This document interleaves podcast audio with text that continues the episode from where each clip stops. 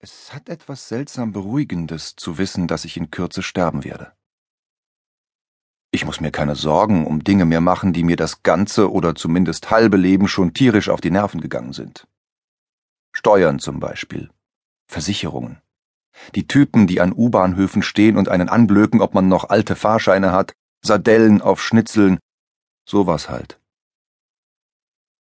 Selbstverständlich liegt in der Ruhe auch ein gewisser Anteil Panik, habe ich alles geregelt?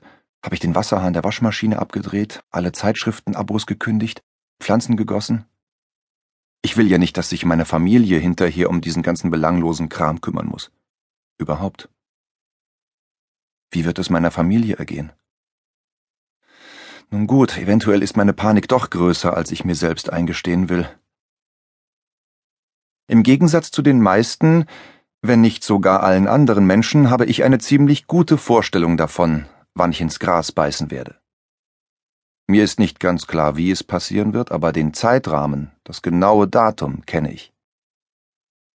Ich gehe davon aus, nein, ich weiß bereits, dass ich bei einem Unfall sterbe, was gewissermaßen dem eingangs erwähnten Panikanteil zugutekommt, aber das ist sicher nicht meine Idealvorstellung.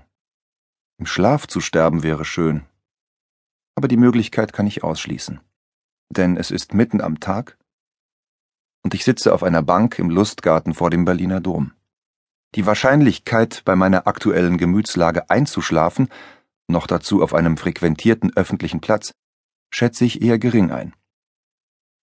Abgesehen davon weiß ich aus eigener Erfahrung, dass die Leute, die im Schlaf gestorben sind, eigentlich nicht schlafen starben, sondern zuerst wach wurden und dann das Zeitliche segneten meistens begleitet von einem unschönen Laut aus ihrer Kehle. Insofern ist meine Idealvorstellung vom Tod, Schlafen, Sterben also gar nicht so ideal. Oder schlicht und einfach nicht machbar. Man könnte also sagen, dass es so etwas wie den idealen Tod nicht gibt. Und unausweichlich ist er auch, also versuche ich erst gar nicht mehr etwas dagegen zu unternehmen. Ich verbringe meine letzten Stunden und Minuten also damit, den Leuten beim Leben zuzuschauen. Auf der Bank neben mir stillt eine junge Mutter in Juteklamotten ihr Kind. Spontan schießt mir das Wort Brustkrebs durch den Kopf. Eine Gruppe von Mitzwanzigern wirft sich eine Frisbee-Scheibe zu. Ob sie sich auch noch so amüsieren würden, wenn sie wüssten, dass sie nächstes Jahr zu dieser Jahreszeit nicht mehr vollzählig sind? Ein Pärchen liegt auf der Wiese und knutscht so heftig an sich herum, dass man sich fragt, ob sie gleich alle Hemmungen fallen lassen. Der Typ wird die Frau mit AIDS anstecken und sich in einem halben Jahr vor die U-Bahn werfen. Sie hat noch ein paar Jahre vor sich und wird es ihm gleich tun, was sie im Grunde ihres Herzens als romantisch empfindet. Ein kleines Mädchen springt nur in Unterwäsche durch den feinen Nebel des Brunnens und lacht dabei, wie nur kleine Kinder es können.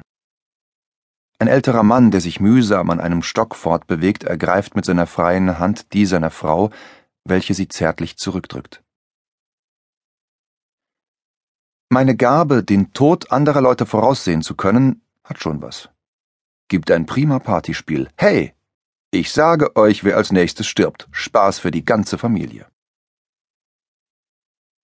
Während ich hier also so sitze und mich der Weltschmerz packt, versuche ich mein Mitgefühl zu zügeln. Die Leute sind mir nicht egal. Aber ich habe mittlerweile gelernt, dass ich nicht allen helfen kann. Früher, da hätte ich mich wohl in ihr Leben eingemischt. Jetzt? Jetzt freue ich mich einfach nur darüber, dass die Menschen hier das Leben in wenigstens diesem einen Augenblick genießen. Und irgendwie fühle ich mich deswegen besser, weil die anderen sich wohlfühlen. Es beruhigt mich ein wenig. Der Freund, auf den ich gewartet habe, taucht plötzlich neben der Bank auf und begrüßt mich. Für einen Moment versucht die Panik wieder von mir Besitz zu ergreifen, aber ich unterdrücke den Impuls. Im Grunde freue ich mich sogar, ihn zu sehen. Ein Schmetterling fliegt vorbei. Spontan schauen wir ihm beide hinterher. Ich bemerke, dass die Finger meines Freundes instinktiv nach dem Kescher greifen, den er an die Bank gelehnt hat, aber dann lässt er die Hände wieder in seinen Schoß sinken und lächelt mich an. War nur ein Schmetterling, höre ich ihn sagen. Wann ist es soweit? höre ich mich sagen. Bald. Er schaut interessiert zu den Menschen hinüber, die ich beobachte. Aufgeregt? Kann's kaum erwarten, entgegne ich sarkastisch. Ernsthaft bitte. Momentan weiß mein Körper nicht so richtig, was er fühlen soll, glaube ich. Das Problem hast du dann nicht mehr. Ich sag ja, kann's kaum erwarten. Schweigend schauen wir dem Treiben zu, welches sich vor uns abspielt. Mein Freund fängt an, Obladi Oblada zu pfeifen. Und obwohl ich mich selbst dafür hasse, muss ich anfangen zu kichern. Weißt du, es ist irgendwie schön zu wissen, dass ein Freund bei einem ist, wenn man dorthin geht, wohin man eben geht, wenn man das Zeitliche segnet. Als er seinen von der Kapuze halb verdeckten Kopf zu mir herüberdreht, hört er auf zu pfeifen und grinst, ebenso breit, wie er es bei unserer ersten Begegnung vor all diesen Jahren tat, bevor ich wusste, dass er der Tod ist. Ich traf den Tod das erste Mal, als ich sieben Jahre alt war. Bis dahin hatte ich mein Leben einigermaßen normal verbracht, zumindest möchte ich das glauben. Ehrlich gesagt kann ich mich nicht an viele Geschehnisse erinnern, die vor diesem Tag passiert sind. Fast kommt es mir vor, als hätte jemand mein Leben an diesem Tag angeknipst, während ein anderes ausgeknipst wurde.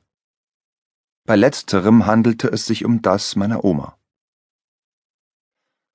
Soweit ich mich erinnern kann, war meine Oma eine sehr nette Frau. Zumindest meine ich mich früher immer gefreut zu haben, wenn wir sie besuchten, bis auf die Knutscherei, die verwandtschaftliche Küsserei mochte ich als Kind schon nicht und bleibt mir bis heute ein Rätsel. Später habe ich mich über Besuche bei ihr dann nicht mehr so gefreut, was wahrscheinlich daran lag, dass sie immer merkwürdiger wurde. Sie begann langsam alles zu vergessen, war allgemein ganz schusselig und wurde in der Küche zu einer Gefahr für sich und ihre Umwelt. Ihr Kassler Braten an Whisky mit Schokolade bleibt unvergessen. Zum Zeitpunkt ihres Todes hatte sie schon einige Zeit im Krankenhaus verbracht. Sie war abgemagert und sprach mittlerweile praktisch gar nicht mehr.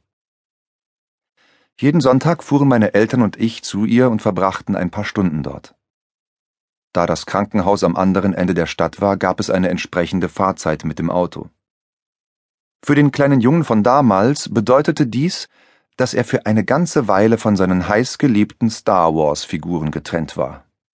Das klingt rückblickend wie eine arg herzlose Einstellung, aber meinem siebenjährigen Ich kann ich da keine Vorwürfe machen. Ich wollte meine Oma sehen, und ich habe sie auch wirklich gemocht. Aber da die Gespräche zwischen meinen Eltern und ihr recht einseitig verliefen, in Anbetracht der Tatsache, dass sie mit Augen zurückstarrte, in denen kein Funke des Erkennens zu finden war, dann empfand ich meine Großmutter bereits als halb im Jenseits und verdammt nochmal, ich mochte meine Star Wars-Figuren. Das dunkle Gemäuer des Krankenhauses machte auf mein junges Ich bereits einen etwas jenseitigen Eindruck. Tiefrote Backsteine, die fast schwarz hinter den knochigen Bäumen an der Straße hervorlugten. Die Innenräume beherrscht vom Geruch nach Körperflüssigkeiten und Putzmittel, der sich über den kalten Linoleumboden fortzupflanzen schien. Bei einigen Besuchen hatte ich Leichenwagen vor diesem oder jenem der Häuser stehen sehen. Glücklicherweise bemerkten dies wohl relativ wenige Patienten, sonst hätten die Bestatter gleich noch mehr Kunden mitnehmen dürfen.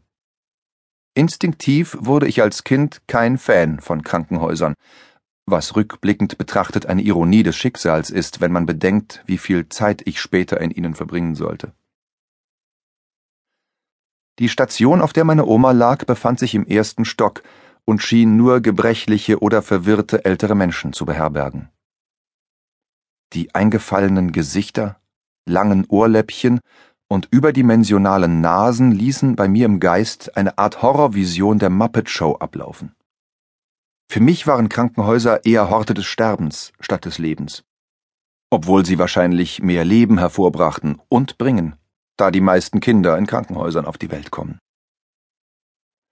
An diesem Tag trottete ich hinter meinen Eltern die Treppe in den ersten Stock hinauf, wie wir es, so empfand ich es damals, schon hunderte Male getan hatten. Als wir am Schwesternzimmer vorbeikamen, saßen dort die Kaffeevernichter in ihren weißen Kostümen und begingen den